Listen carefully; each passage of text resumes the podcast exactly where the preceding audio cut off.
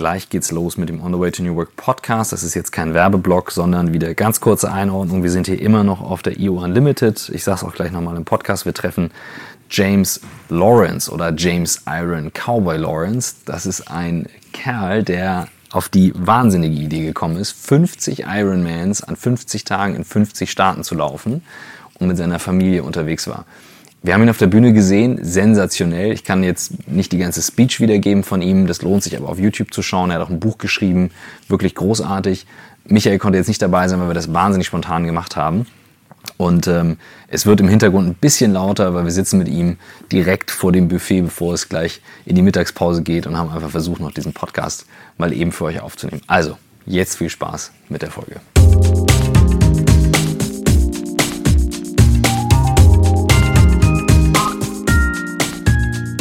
Herzlich willkommen zum On the Way to New Work Podcast. Wir sind wieder auf der IO Unlimited und ähm, ich habe wieder die Gelegenheit genutzt, dass wir ein Video aufnehmen und mir unseren Speaker geschnappt. Michael hat es heute nicht geschafft, weil wir es so spontan gemacht haben und ich switche jetzt zu Englisch. So I'm sitting here with James Lawrence, known as the Iron Cowboy. Yeah. Good morning. Hey, good morning. And um, I just told you um, I'm very hard to move, to be moved emotionally, and Yeah. you just made it three times this morning. Oh, so, uh, thank you, man. That's uh, super humbling, and kind of the mission that we're on now is to move people.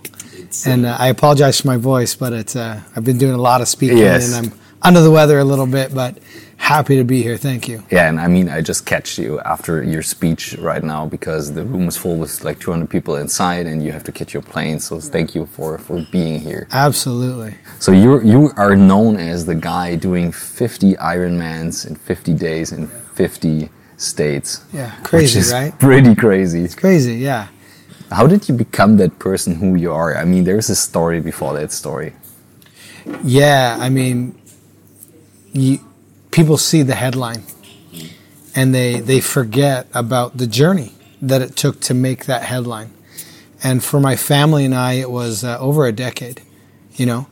And uh, to create a headline, it takes experience. And uh, there's a lot of, lot of suffer, a lot of sacrifice, a lot of growth, uh, good experiences, bad experiences. Um, and and for me it was just taking my family through an unbelievable journey that we went through together and moments that we got to share um, that were great and that were bad but i think all of those are important because it gets you to the headline and uh, i mean there's so many stories How did it start? I mean, like, what did you like? What do you do in your normal life? Like, yeah that? you know uh, I, I i grew up a dreamer and uh, i didn't know what i wanted to do um, i watched my father be a hard worker and he, and he instilled that in me. And i watched my mom be like a, a dreamer. And i was like man i wonder that'd be cool if you could be a, a hard-working dreamer and make something of that and uh, and kind of live your passion. And i was you know I, I grew up wrestling and i learned a lot mentally. And then I moved to the United States and met my wife, and we've got five kids. And uh, we went through the economic crisis. And, uh, you know, I look at that and I'm like so grateful for that journey because I learned a lot about myself, but ultimately it put me on this path to being an athlete and to start to open up the, the power of the mind. And, uh, I, you know, you, you look back at your life and you wonder, which moments really shaped you and which moments you're grateful for and which ones you kind of wish didn't happen. And I'm grateful for that crisis um, financially because it, it allowed me to take some risks. And uh, we did it as a family. And my journey literally started up off the couch with a painful four mile run that I struggled through. And uh, nobody would have ever said that that guy was going to go and do the headline. And uh, like I said, it's through experiences. So, when you when you said you went through the crisis back then, you had the, the, the kids already, your wife, your Yeah, I had. I had five kids, six and a half and under. wow. And we owned a successful mortgage company. But when the economy crashed, Yeah. it took out the mortgage economy. Yeah. and uh, that impacted us directly. And uh, we we did. We ended up losing everything. They took our home away from us, which as a man, that's really really hard to go through because you're the provider, right? You're responsible for these little human beings. Right. And you feel like you're letting your wife down and the kids are little, but they probably don't understand, but you, you know, you feel like you're letting them down.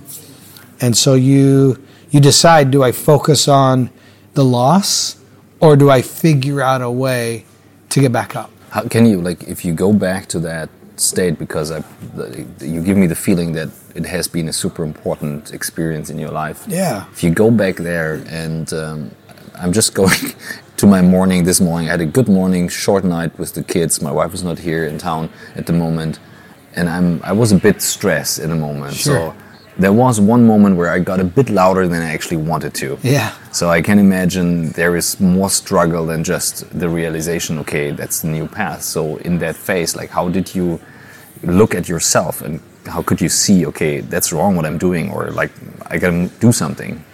Yeah, I, you know, kids are hard because yeah, I actually believe that kids are here to help us to, to learn and grow. And we're our job is just to kind of guide them and give them the tools they need to, to struggle and succeed. But I, I truly believe that they're here to teach us lessons like patience and uh, gratitude. And uh, it, it is a humbling journey to be a parent. And um, it teaches us self control and uh, who we are as a, as a person in that moment. And then the opportunity to, to learn and grow and change as they grow. I think it's I think it's great they come out as babies and don't do anything. I mean, if my my oldest is 16, I've got 15, I got 13, I got 11 and 9, and I think if they came out as a as a teenager, we'd all be screwed, right? because we didn't have the opportunity to learn and grow with them. Yeah. And so, you know, question I always get is, um, what, what's what's your parenting style? And uh, what advice would you give? And my advice is to communicate with them and love them from when they're young and to allow them to fail. And those are the three three biggest keys. And uh, to be patient and to learn as they grow. And uh, you're not going to be perfect as a, as a parent. None of us are, and we ma- we make mistakes. Um, as long as we improve on those and continue to try to be our best, that's I think that's the beautiful part. Is uh, is us growing because of them, and there's so much to learn from kids. I share a story about my daughter um, who couldn't who couldn't see the option to quit. And uh, as as adults, you know, we we get in, we complicate things. Can you share that story again? Because yeah, just just real the, real quick. The story is, I was in a race and and I had some incredible complications, and uh, and it, it, ended up being that my body was done, and uh, my friend was there and he came over and he he set up a phone call between myself and my daughter and uh, she she basically said, "Dad, can you get up and walk and finish?" And I was like, "Sweetheart, I I can't." And um, she didn't understand that, and so she then then asked me if I could crawl and finish, and it was nine miles to go, and she obviously didn't understand distance, and and I you know I, again I said, "Sweetheart, I can't." And then she goes, "Okay, Dad. Well, can you cartwheel nine miles?" you know, she was gonna it was beautiful because she couldn't see she couldn't see that option to quit. It was it wasn't on the table, and she was like, "No, Dad, there, there's a solution here. There's there's a there's a way for you to finish, and there's a way for you to to do what you said you were going to do." And and I thought that was just beautiful, and I've I've learned that as adults and traveling around the world that we indeed get in our own way, and we we, we, we maybe look for the reason because we're uncomfortable. We'll look for a reason to to quit or to get out of what we're doing where she, she couldn't see that. She was like no dad you said you said you were going to do this. You need to figure out a way to do it. And i think that innocence that she had was a great learning moment for me. When, when do you think we lose that? Ah, that's a great question. I, I think just as we grow older we we lose our innocence and we, we possibly get bitter. And and I think it's because we've possibly experienced some failures that didn't feel good. It doesn't feel good, right? Mm. And so if we quit before we fail, it's a different kind of feeling, but we didn't fail. We quit on it. And I think, in my opinion, they're both the same quitting and, and failing. Um, one, well, maybe not. I'll change that. They're a little bit different because when you when you fail, hopefully you you take the opportunity to learn and, and discover why you failed. Where quitting, you just flat out gave up and didn't look for an opportunity to grow. And so when you're, you're quitting, you're missing out on an opportunity. We're failing, hopefully, you can look at both. They're both opportunities to grow.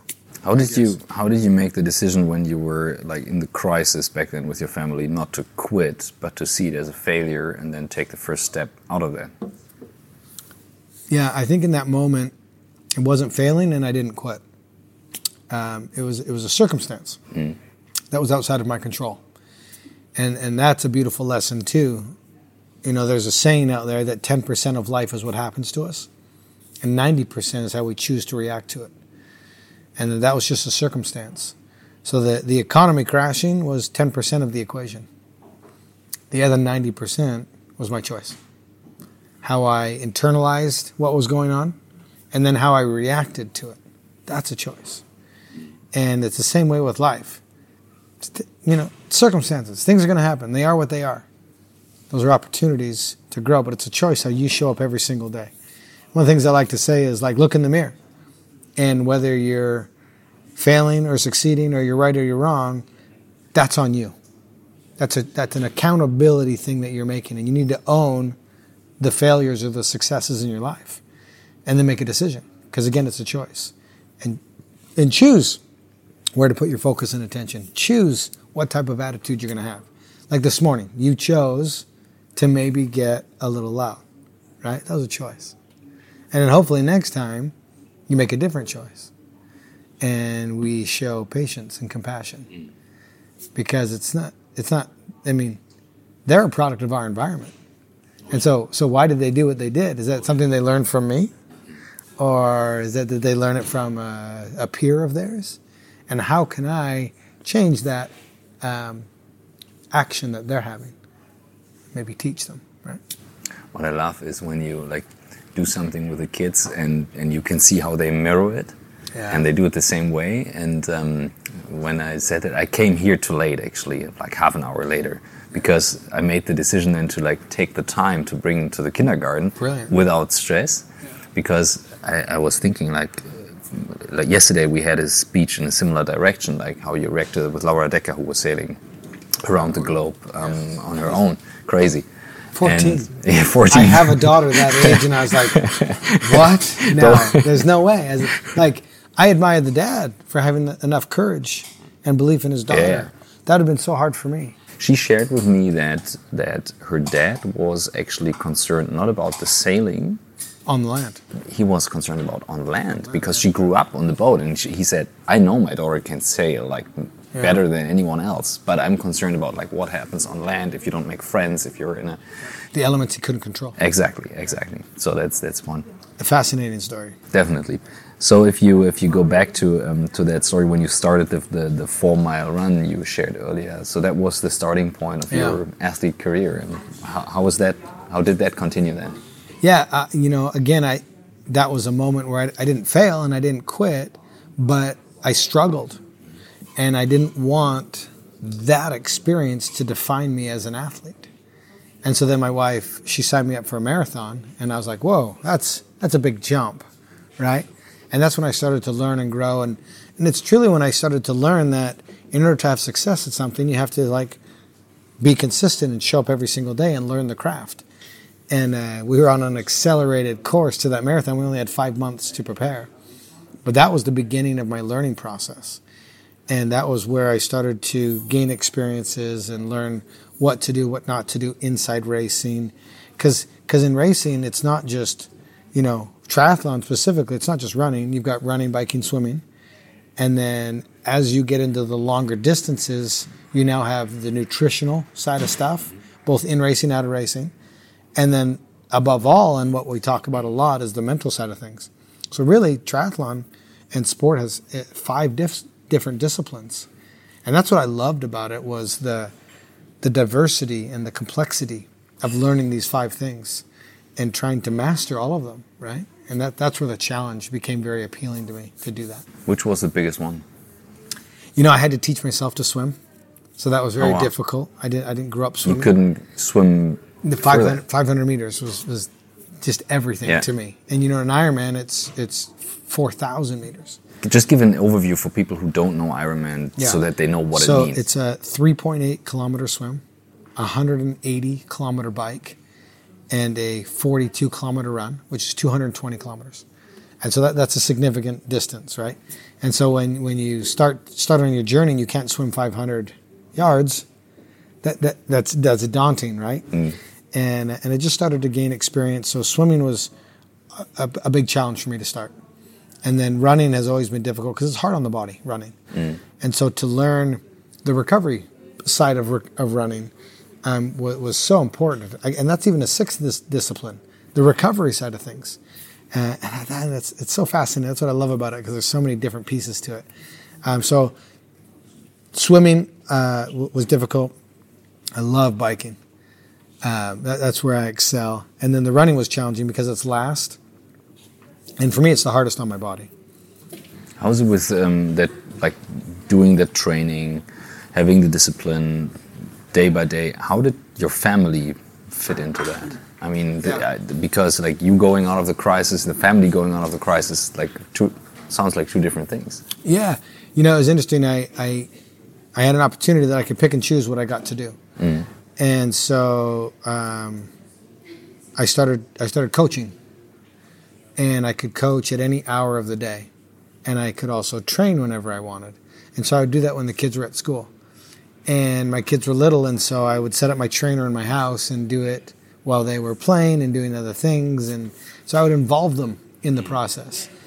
And uh, when when they got a little bit older, they were in school, and I would make sure that I was there when they woke up, and I would have breakfast with them, and then I'd do my work when my my training when they were at school, and then we'd have dinner and put them to bed, and then I'd work with my clients online.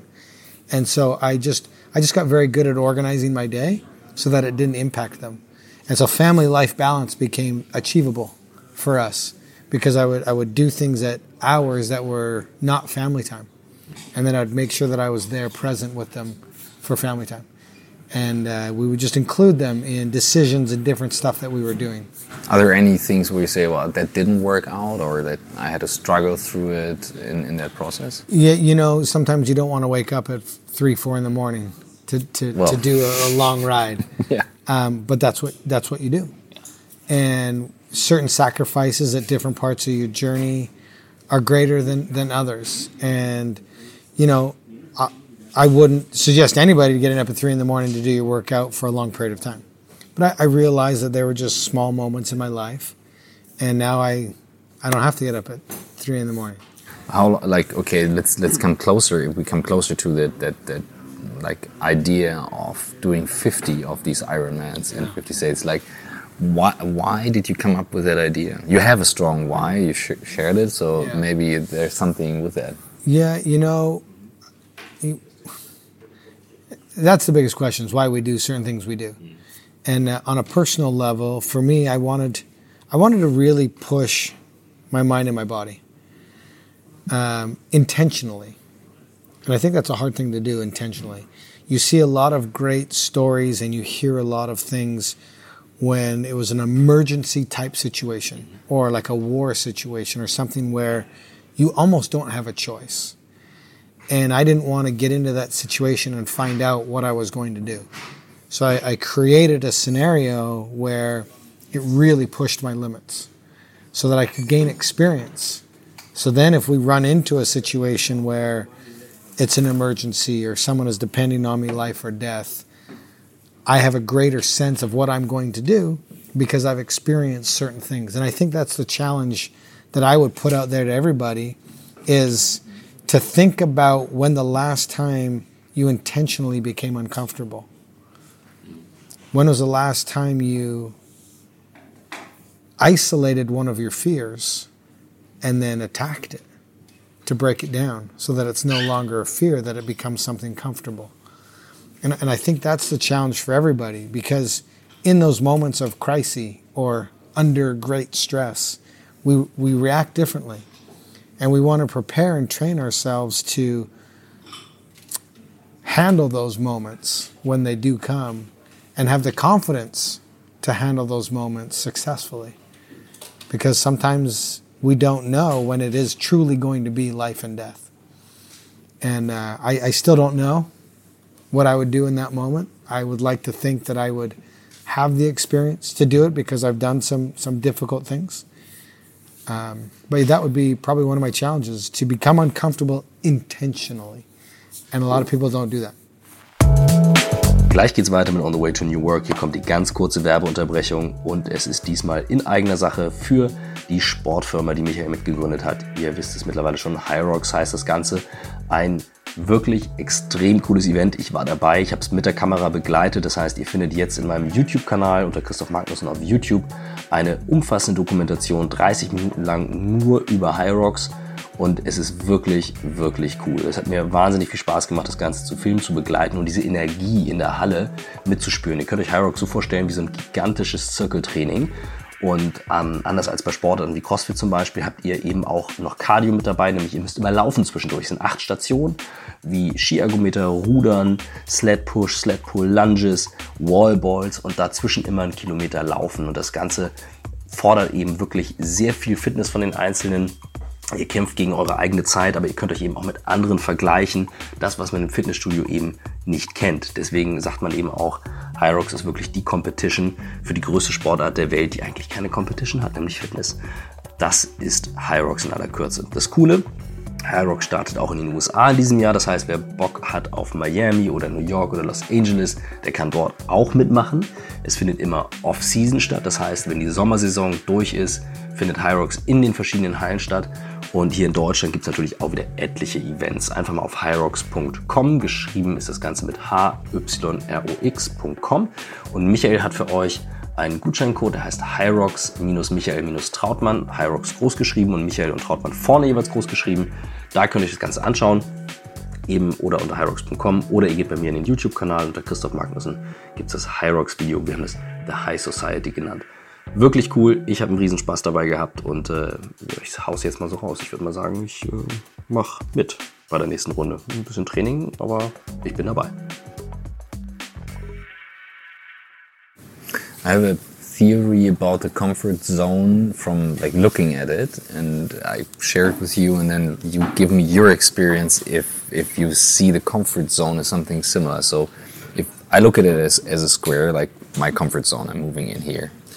And I used to think once I step out of that comfort zone for one step, it broadens in like one direction where I step out and I learn something new. What I learned, especially from from um, like throwing the first videos on YouTube, which is looks comfortable but is very uncomfortable because no one watches in the beginning. Then you have the bad comments as well. Some people like it, some people don't. So there's a lot of stuff happening, and then you learn stuff around it you always make mistakes, um, you have to repeat it, you need high discipline. So I, I looked at the comfort zone and I saw it broadens in like all directions exponentially. And this is now like to me super important to understand, okay, there is so much more to discover. I just don't know. I mean, you stepped so far out of the comfort zone. what did you discover on all these areas? And do you have a similar experience on that? Yeah, for sure. I mean, I, I like that analogy that and, and I think if you're not paying attention to all the different categories, meaning physically, mentally, emotionally, spiritually, you know, you could just be moving one side of that box. Mm. And I think the goal would be to have your box expand on all on all sides, and and that's that can only happen through ex- experience and activity. People are like, how do I how do I achieve X Y Z? And I said, well, you, you have to go do and try and experience and you can't just try physically because you'll you'll fail. You have to try physically, emotionally, spiritually. You have to put a team around you and do all these things, and take those steps because it's in those steps that you start to learn. Oh, that didn't work. I need to show up. I need to do that differently. Oh, that didn't work either. And I got, and then you, you know, you start to grow and put all these pieces together, and then hopefully that box will grow symmetrically, you know, over time. And next thing you know, your box around you is so big that you you feel and have the confidence that you could almost go do anything. And I think that's that's a blessing and kind of where I'm in my life. I don't think there's anything, you know, within physics that we can't that we can't go do. Um, it, it it ultimately comes down to what am I willing to sacrifice, and then how long will it take me to achieve that goal? Because I see people they lack confidence and they set a goal that's maybe too big and they don't respect the time that it's going to take to achieve the goal.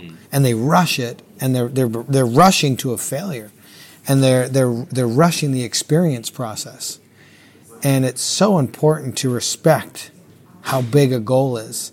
And it's okay to make those missteps and those things that you talked about um, so that you can learn. And sometimes you need to be patient in that learning process so that you can achieve that big goal. People ask me all the time, well, have you ever set a goal that you didn't achieve? And I was like, no, because I've always showed up and done the things that are required to achieve that goal at a high level. And I and I'm patient with the process. I don't I don't need to I didn't I didn't need to, to do 50 Ironmans tomorrow. I needed to grow and adapt and, and, and achieve certain benchmarks before I could even conceptualize the goal. And then once I conceived the goal, I still took two and a half years to put the right pieces of that puzzle, learn and grow, so that I could almost ensure my success. And then, even then, on that journey of the 50, I continued the learning process because we still made incredible mistakes and had oversights, and sometimes being naive about how difficult a journey is going to be is, is also a blessing because sometimes you wouldn't do or or go down the, the that journey if we truly knew how difficult or challenging it would be. Yeah. And so, man, what a blessing to to have this much confidence and be this naive. Um, and I think that that together, you know, led us to ultimate success. You know, combined with an unbelievable team and the the desire to not look for reasons to quit and to look for for solutions to the problems and to keep pressing pressing on. I was um, I was impressed in that moment when you said I was thinking like ah, I would actually love to do a film trip next year, ah, but it's hard. How do I combine it with the family? And then you came on stage and you said, yeah. And then I actually did it in the summer, which was the worst time to do the Ironman in certain states because it's way Hot too hot. and humid. But that was the only time when the kids had off from school. I'm like, whoa, he brought his whole family. Yeah, I, I actually refused to do it without them.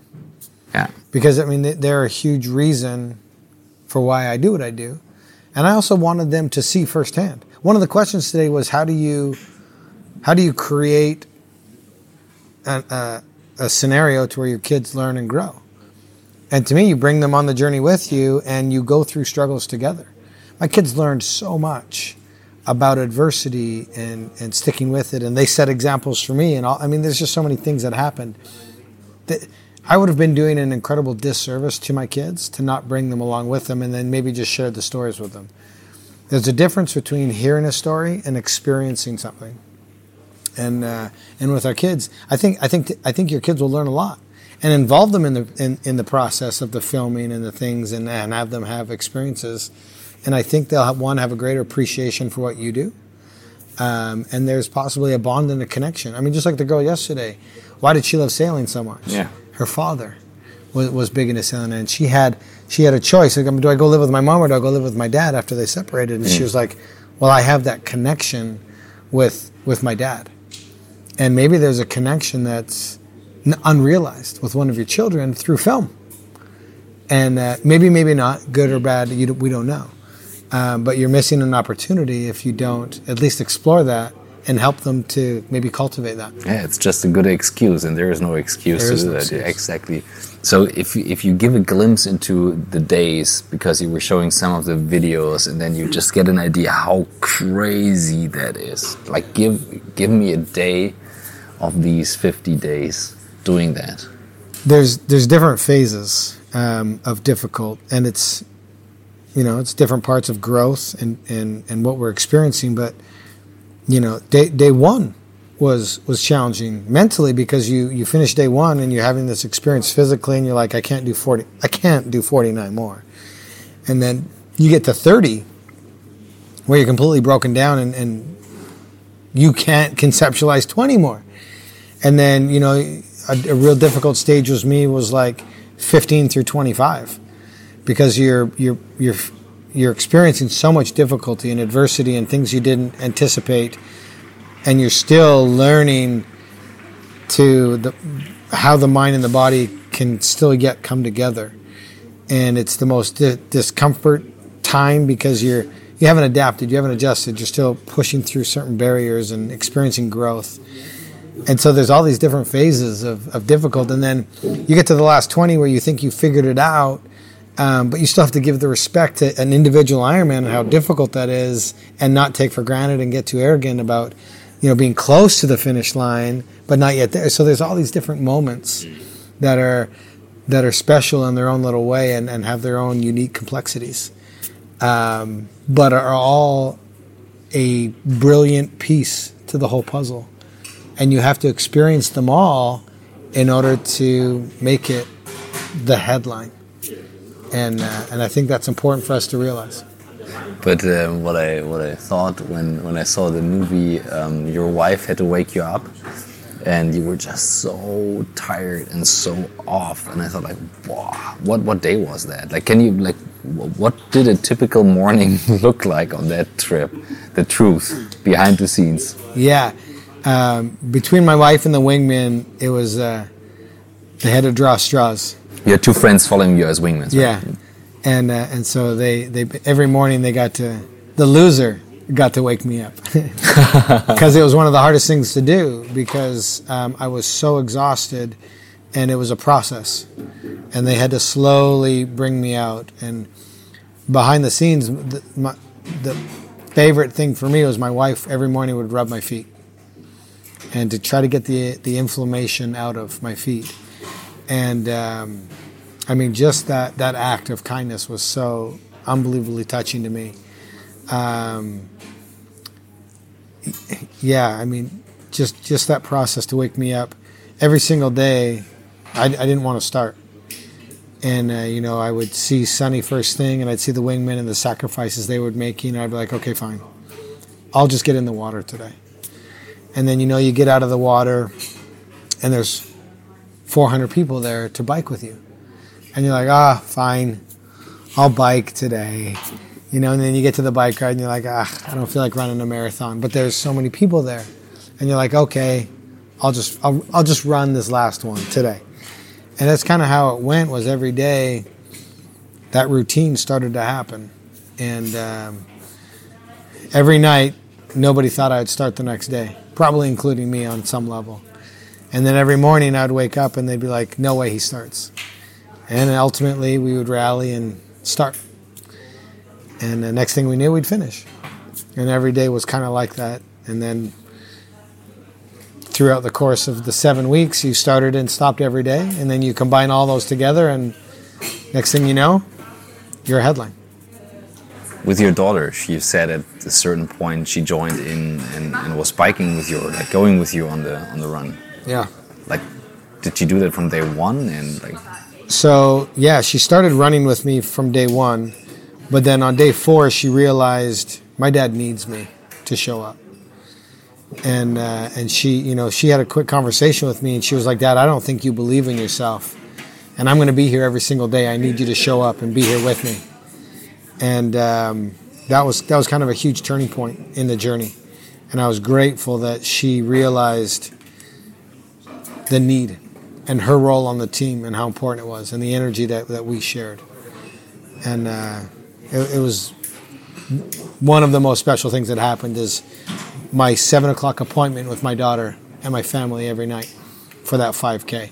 And ultimately, it was the energy I needed to make it to that moment and then finish the day. What do you do like now, and how do you love the stuff you do after that headline? Yeah, you know, I never thought that I, this is what I'd be doing, the, the, speaking, going around the world. I've had the opportunity to speak in 48 countries. Wow.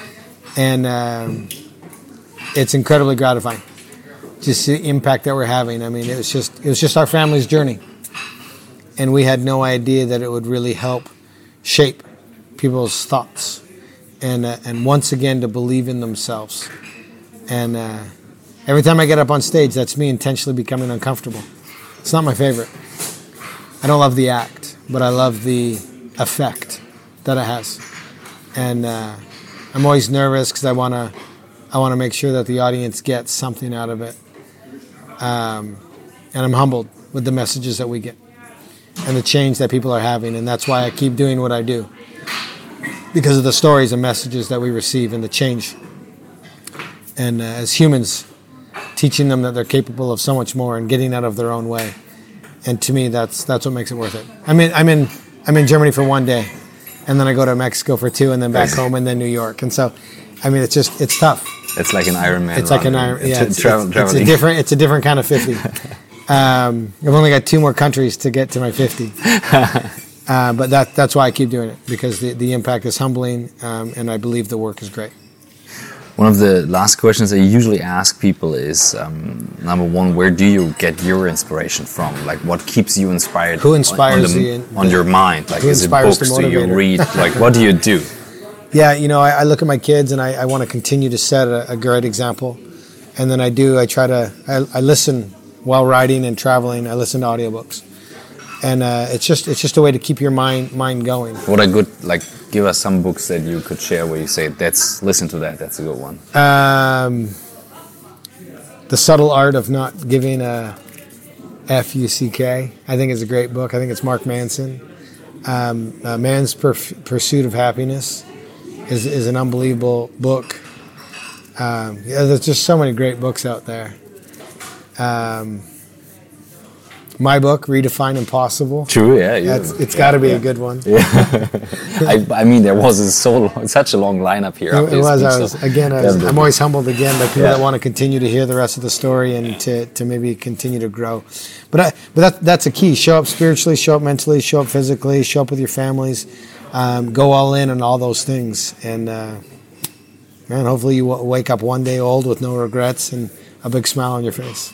The last one, one of our youngest listeners is like eight years old. Yeah, What would you recommend them? Yeah. Listening to that. yeah. For for me, it's it's it's belief in yourself. Uh, it's it starts with you, and uh, surround yourself with people that give you love and encouragement. But you have to believe in you, because sometimes nobody does, and uh, and it, that little spark has to come with from within. And so, little man, little girl, um, just believe in you, and uh, don't listen to anybody put those doubts in you. And uh, it's truly possible to go live your dreams. So dream big, and show up every single day and achieve those goals. I, I believe in you, and I want you to believe in you. Thank you so much, James. Yeah, it's a pleasure to meet you. Have a safe trip to Mexico. Thanks, now. buddy, man. Appreciate And it. Thanks for the time. Yeah, absolutely.